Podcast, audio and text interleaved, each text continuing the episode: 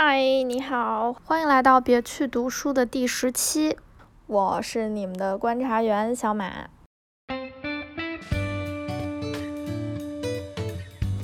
别去读书。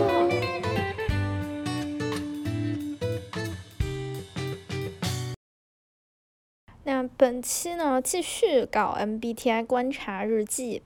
由于上期我做的观察日记是半期都是在最终侦谈，所以我一度以为我的那个节目表现的好，可能是因为我喝了点儿。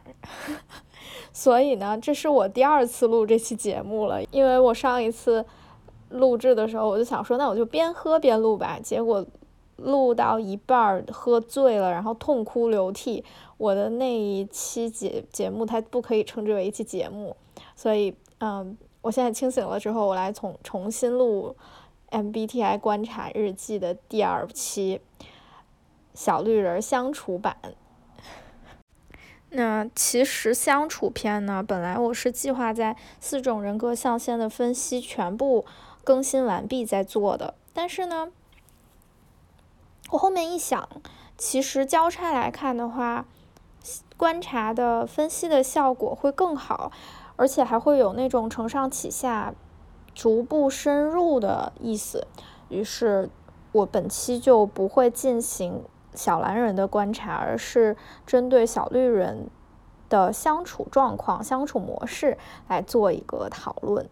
所以说。本期的观察中心还是小绿人，但是主题变了，主题是关注和讨论一下在具体的交往场景中，绿人们之间的相处特征啊，同时也会涉及一些其他的人格类型，比如说蓝人和紫人这样。那我为什么会想要说关注一下不同人格之间的相处模式呢？因为。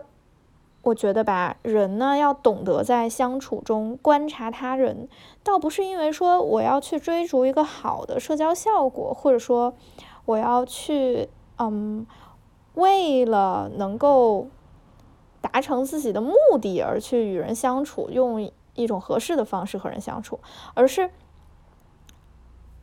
在相处中观察他人，可以告诉我们对方和我们是不是合适。合适的人呢，我们就不妨细水长流，真诚至上，总可以让我们拥有一些舒服的关系，一些长久的好的陪伴。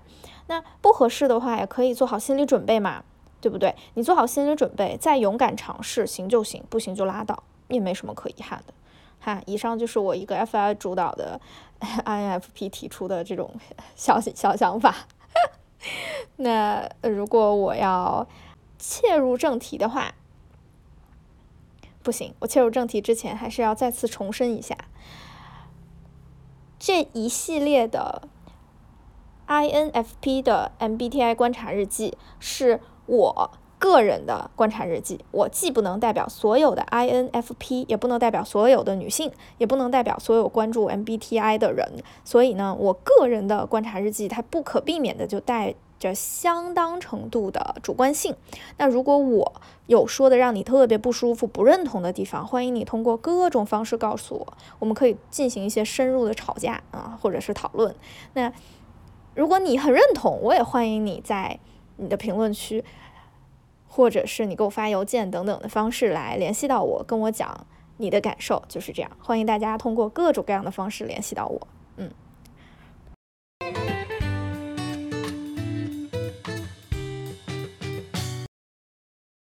好，那么接下来我们就进入正题吧。正题是什么呢？是小绿人之间的相处是什么样的？那上一期其实我似乎忘记提一个很重要的共性，就是小绿人之间最重要的共性其实是他们都是理想主义者，就是 INFP、ENFP、INFJ、ENFJ，他们通通都是 NF 人。他们都是理想主义者，那但是呢，他们在各自的生活和与人相处中贯彻理想主义的方式却是不一样的。嗯，那到底是怎么不一样的呢？接下来我就会一点一点分析这些不同是什么。那我想要讨论的第一对儿小绿人呢是 INFJ 和 INFP，就是只有一个字母不同的啊，白胡子老头和小蝴蝶组。我觉得这两个人格类型基本上他们的关系是哈伦同学和班主任的关系，嗯。那谁是小学生花轮同学呢？当然是 INFP。那班主任呢？就是 INFJ。我为什么这么说哈？我们先来看一下这两类人格的主要功能。INFP 的主要功能是 FINESITE，那 INFJ 的主要功能是 NIFETISE。就我们先，你先不要管我说的这些字母它什么意思哈。我们这一次呢，就主要看它的感受功能倾向是什么，也就是 F。那 INFP 的主要功能是 FI，是它的第一主要功能，是内倾感觉。那 INFJ 呢，它呢，它的第二功能是 FE，外倾感觉。在感受方面呢，两种人格显示出呃比较不同的倾向。INFP。主要依赖内倾感觉，而 INFJ 呢，次要依赖外倾感觉。由此可以看出，INFJ 相对而言，它会更加合群，并且呢，他们会对自己在群体中的位置有一定的意识。而 INFP 他是内倾感觉，所以往往不太会在乎别人怎么想，也不太在意自己进行行为的时候他人的反应是什么样的。同时，由于 Fi 的使用者的特征就是真诚的表达自己内心丰富的感受，还有就是维护自己认可的理念。这样的话，就可以看到 INFP 有一个很重大的特质及缺陷：当你完全可以真诚的表达自己内心的同时，又会积极拥护自己认可的理念的时候，你，你基本上不可避免的会在团体的场合里做出讨人厌的发言，或者是让人不舒服的发言，而你还不知道。但在这两类人相处的时候，由于 INFP 有我刚才讲的上述的这些特点，INFJ 呢，他就会动用他的第二功能外倾感觉去。照顾 INFP，也就是说，他们会通过嗯观察现场的即时感受的展现，来帮助缺失这种观察视角的 INFP。当然，不是所有的 INFP 都这样啊，极度典型的 INFP 是会有这样的特点的。那事实上也是这样哦，就是我身边的 INFJ 呢，往往他们都会不由自主的照看我。比较亲密的，他们会替我进行外倾感觉的考量，他们会主动告诉我，不是我去问哦，他们主动会告诉我，你这么做，这么说话，会需要承受一些什么样的来自外力的后果，而且他们会从极为全局的上帝视角看待整个世界，他不是站在你的角度，也不是站在他人的角度，他是站在一个总体的角度上。去帮你看待这个事件，这是与 INFP 完全不同的地方。INFJ 们非常懂得在环境中维护整体氛围的平和，为了维护这个整体氛围的平和，他们甚至也许不惜会说谎。就是，当然他们的谎言都是出于维护氛围的善意的目的哈，可是他们会会说会说一些谎话来来保护整体氛围的祥和的。INFP 绝对不会说谎，他们。他们嗯，他们可能不说，但是他们说了的基本上就是真诚发言，这也是典型 INFP 啊，不是所有 INFP 就这样。我后面将不再会解释这样的话，请大家默认我举的例子都是典型特质哈。那我刚才说完了 INFJ 照看 INFP 之后，再来说一下 INFJ 照看 ENFP 这对儿的关系呢，就是幼稚园园长和小新之间的关系哈。就是说，INFJ 的照看方式，从我刚才提到的，他会补全孩子，也就是 INFP 看不到的部分，变成陪孩子玩一会儿。这个孩子是 ENFP，他的心态大概就是开心的玩一会儿，他又能怎么样呢？这一点呢，INFJ 和 INTJ 他对 ENFP 的照看就不一样啊。此处为了展示我们白胡子老头 INFJ 的百变照料者风格，我要拉着紫人里的老头一起说。那绿人老头 INFJ 和紫人老头 INTJ 他们的照料方式是天差地别的。那首先我们看 INTJ 和 ENFP 的相处会怎么样呢？我为什么会这样捉对儿？是因为在刻板印象里，包括现在很多 MBTI 相关的创作里面，INTJ 和 ENFP 是被捉对儿的，就是是一对 CP，大家都觉得非常合适，天造地设哈。那他们两个之间的相处是怎么样的呢？我首先举一个大家都知道的例子，就是江直树和袁湘琴。天才直树是谋略型人格，INTJ。笨蛋香琴呢是开朗元气的小狗人格 ENFP，面对满脑子都是幻想的元气人类 INTJ，首先是不理解，其次是发现漏洞。当然，当这个人和他没有关系的时候，植树就会避开嘛，他不接触嘛，对吧？那当植树喜欢上香琴，香琴的问题、缺点、漏洞巴拉巴拉一堆，就变成 INTJ 自己的事情了。当香琴的这些问题变成 INTJ 自己的事情的时候，那他干嘛了呢？他开始培育香琴，培育 ENFP。这就是即使香琴很痛苦，植树还是坚持要香琴去成长的原因。我为什么说香琴很痛苦？我想大家看过《恶作剧之吻》，应该都记得一个场景，就是香琴啊在那个植树的门口拍着门，边哭边说。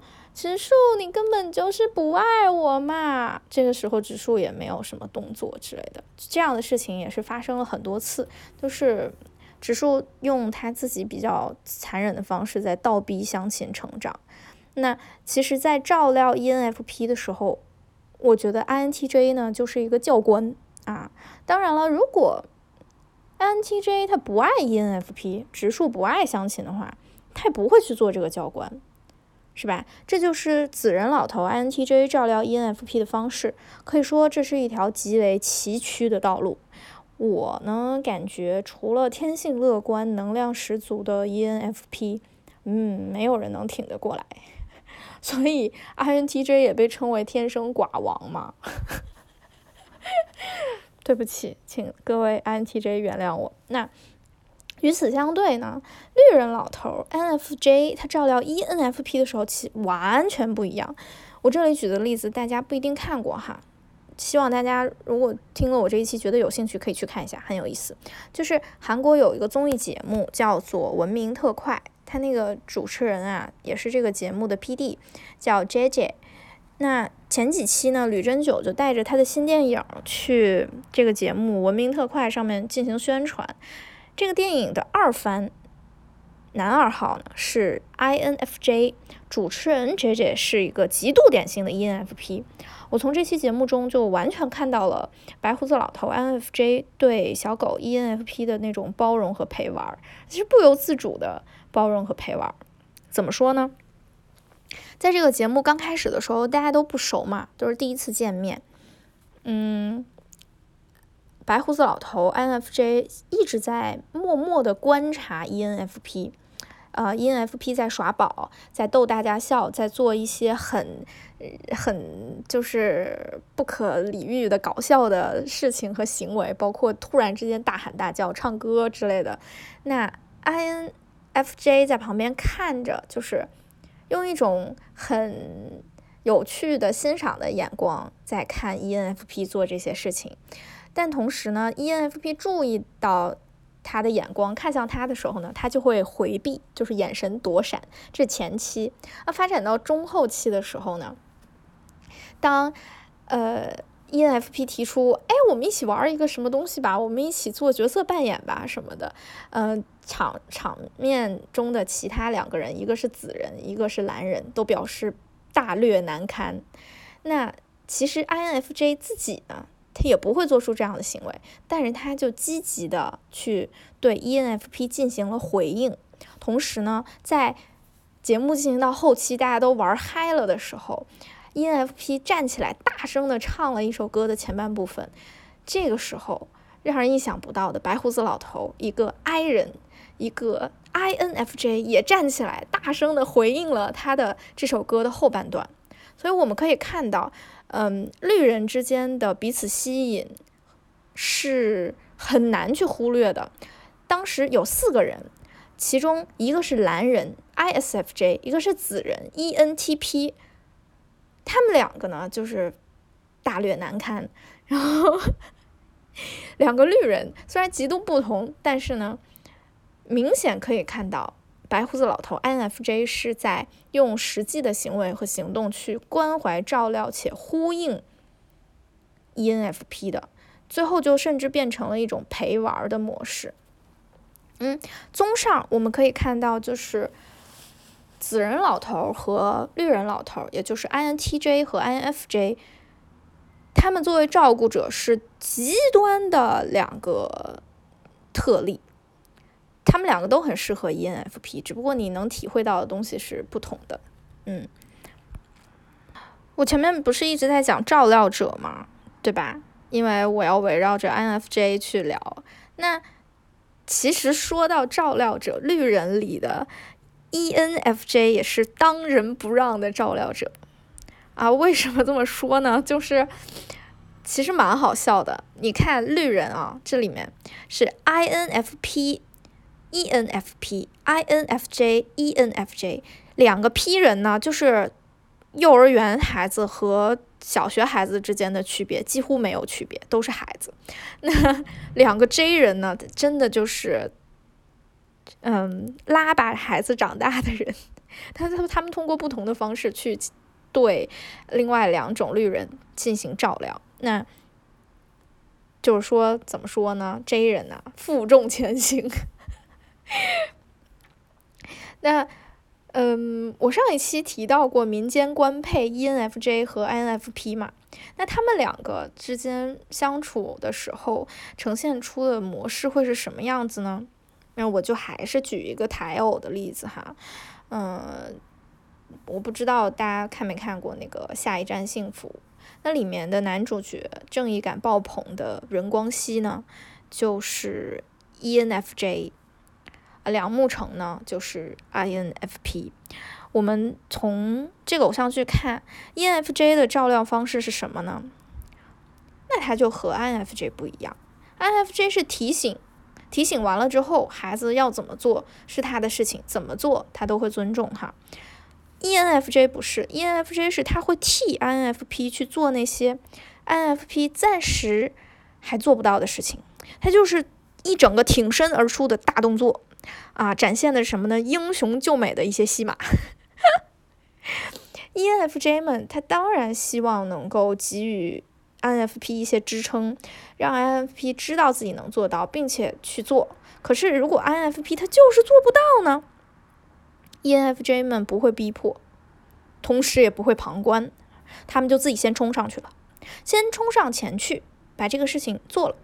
说到这里呢，就是 ENFJ 践行自己理想主义的方式已经显现了，他们不管情况如何，都会尽自己所能的把他的理想主义先贯彻了，啊，去实现理想里他想要的那个世界。这就很能理解为什么。放弃自己的生活的任光熙，在大学的时候发现了被侵犯的梁慕成之后，开始觉得他可以成为一个律师，因为他要帮梁慕成辩护。对，这就是 ENFJ 了。那说到这里的话，大家可能会觉得有点。不太平衡，就关系呢不太平衡。为什么这么说？你看两个 J 人呢，照料两个 P 人，对不对？那他们进行照料，他们好像是单方面付出的这样一个角色嘛？他们如果什么都得不到，这样的关系会长久吗？当然不会。所以在照料的过程中，INFJ 和 ENFJ 他们会得到什么呢？INFJ 会得到什么？INFJ 会得到代理满足。怎么说？INFJ 是十六型人格里的面具人之一啊，当然紫胡子老头也是面具人哈。面具人的情况是什么呢？他们不太相信人类所以当然你也不要想他们很相信人类之间的关系，他们也没有那么相信。但是他们的不相信是经验导致的，不是他们的本心，就是说他们愿意去相信人类，他们是愿意相信人类是善良可信的，他们也愿意相信人类之间的关系是可以长久的，是不是彼此倾轧的？你懂我意思吗？但是他们呢，因为因为经验导致，就是逐渐不相信了之后呢，他们会有所保留，有所保留的同时，他们也希望自己能够践行自己想理想的呃人生。这个时候，完全不顾及他人想法，只遵从于自己内心准则的 INFP，在这个世界横冲直撞的身影。就会给 INFJ 一些代理满足，他们挺爽的，看到 INFP 这样生活。同样，他们看到 ENFP 那么开心，那么有活力，并且像太阳一样不惜自不珍惜自己的能量去照耀身边的人，他们也代理满足。好，那。ENFJ 在照料里能得到什么呢？不是代理满足，因为 ENFJ 冲的比谁都前面呢。他们，他们真的在做事儿。他们是什么呢？ENFJ 呀，是十六层人格里最利他的。他们是比妈妈人格 ISFJ 还要利他的。他们的利他性呢，就体现在他们是能够通过被别人需要而获得满足感的。和蓝人 ISFJ 就不由自主的想要照顾别人，他并不是说因为照顾别人自己开心，他也没有多开心，他也嫌麻烦，但是他看不下去。但是 ENFJ 不是，ENFJ 在照料他人的过程中，感受到被他人迫切的需要，这种需要就会让 ENFJ 很爽。所以我们在和 ENFJ 相处的时候，你一定要常常的表达自己，因为。依赖对方而得到的快乐，你你你因为依赖 ENFJ 而得到快乐，这件事情本身会让 ENFJ 非常快乐。对，所以我们可以看到，这种照料与被照料的关系是动态平衡的，不是这两个 J 人单方面付出哈。P 人的存在本身，P 人对 J 人的相信和依赖，也会让这两个 J 人很开心。所以说这是一个愿打一个愿挨的关系哈。好，那基本上说到这里就差不多要接近总结陈词了。就是我总结的小绿人之间的相处模式是什么呢？就是两个 J 人照顾两个 P 人，然后两个 P 人被照顾，嗯，同时呢践行自己的理念，就会让两个 J 人很开心哈。那我们再看被照料者，就是 INFP 和 ENFP 之间，以及照料者 INFJ 和 ENFJ 之间，他们的相处模式会是什么样子的呢？嗯，基本上 INFP 和 ENFP 就是一起发疯的组合。嗯，他们两个在有困难的时候找彼此求助都得不到解答。对，没有解答，就是一起疯。Life sucks, bro。然后哭哭笑笑骂骂，就是生活状态在着火，但是两个人却无动于衷，原地发疯，大概就是这种犯罪团伙一般的关系。嗯，那 INFJ 和 ENFJ 呢？首先我要，嗯，怎么讲？我要先明确一件事情，我真的没有见识过这两种人格类型相处，因为。我身边缺少 ENFJ，我认识 ENFJ，但是呢，我不知道他跟他的 INFJ 怎么相处的，因为他不认识我的 INFJ。这样说虽然有点绕，但是我相信大家很聪明，应该能听得懂。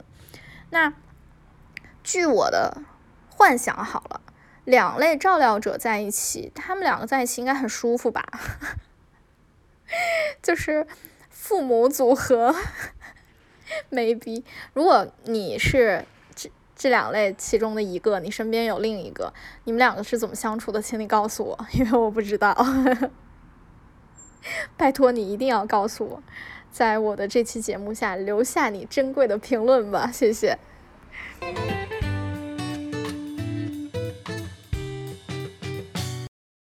好，以上就是本期 MBTI 观察日记第二部。小绿人相处篇的全部内容，在本期内容结束之前呢，我依旧会选择一首诗来跟大家分享我的感觉和感受。那本次选诗的主题是理想主义者。想到理想主义者，我选的诗是，嗯，雅贤他写给商琴的一首诗，叫做《给超现实主义者》。副标题是纪念与伤情在一起的日子。全诗是这样的：你的昨日与明日结婚，你有一个名字不叫今天的孩子。你的歌衫披在狗子们的身上，鱼飞翔在天空，鸟戏泳在水中。你的膝盖不认识自己的自己的脚趾。你是去年冬天。最后的一端，又是最初的一端。在今年春天，你唱：棠梨树，棠梨树，在早晨五点钟，在一些污秽的巷子里，把圣经垫在一个风尘女子的枕下。摩西和橄榄山的故事遂忘怀了。在早晨五点钟，棠梨树，棠梨树，你唱。你渴望能在另一个世界里闻到荞麦香，把一切捣碎，又把一切拼凑，是古与今纺织的海伦，跟火车站叫卖的女子，山与海，石松子的行脚僧和黑皮肤的水手，概念与非概念，有风的天或无风的天，你是一个有着可怖的哭声的孩子。把爱情放在额上也不知道的独眼的孩子，乱梦终会把你烧死，像摩天大厦桑德堡的一只钢钉，毁于一次雷震。而你也不属于桑德堡，他手里紧握着人民以及惠特曼的实心过而如今嫌旧了一点的老歌。你不属于逻辑。逻辑的钢钉，甚至你也不属于诗。你是什么？唐梨树，唐梨树。你从哪里来？凌晨五点，寒星点点。你往何处去？寒星点点，凌晨五点。而你也是一个存在，如像枫树堂。脚在显影夜里，没有理由，却是一个存在，如像水葫芦花在黑色与金色的链布之下。为什么是这首诗呢？首先，我们要知道一个背景：雅贤呢、商琴呢这一批诗人，他们在台湾是掀起了一场。现代主义热潮的诗人，那他们是最初在台湾诗坛进行超现实主义写作的。这首诗也是贯彻了超现实主义的创作手法，就是写的你丈二和尚摸不到头脑，服从于一种感觉和感受。那雅贤自己也曾经批评过他这一首诗，他觉得自己写的。过于晦涩或者刻意晦涩。那如果我们不去讨论这些背景，我们看它是一个超现实主义者对另一个超现实主义者的致敬。在写作中，他们践行着相似的理念，一些不被认可和认同以及接纳的理念。你要知道，掀起一股风潮，它还是要有一个预热期嘛。在预热期的时候，是很多人不认同、不认可，会提出很多否定性的意见。那这个时候，年轻的诗人在做什么呢？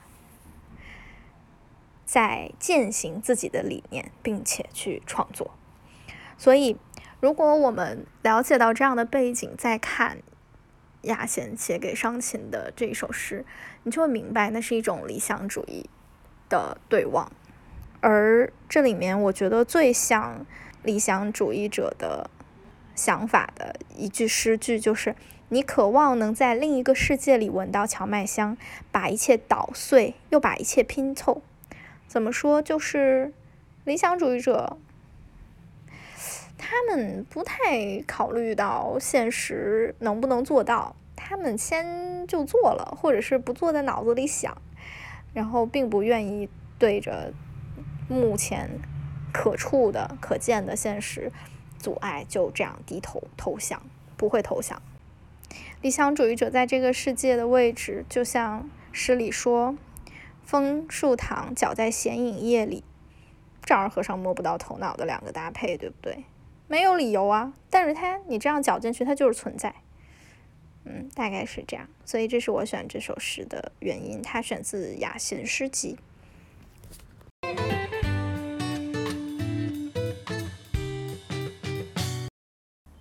而且你们知道吗？热血漫啊，电影啊，它的里面的主角大部分都是小绿人哦。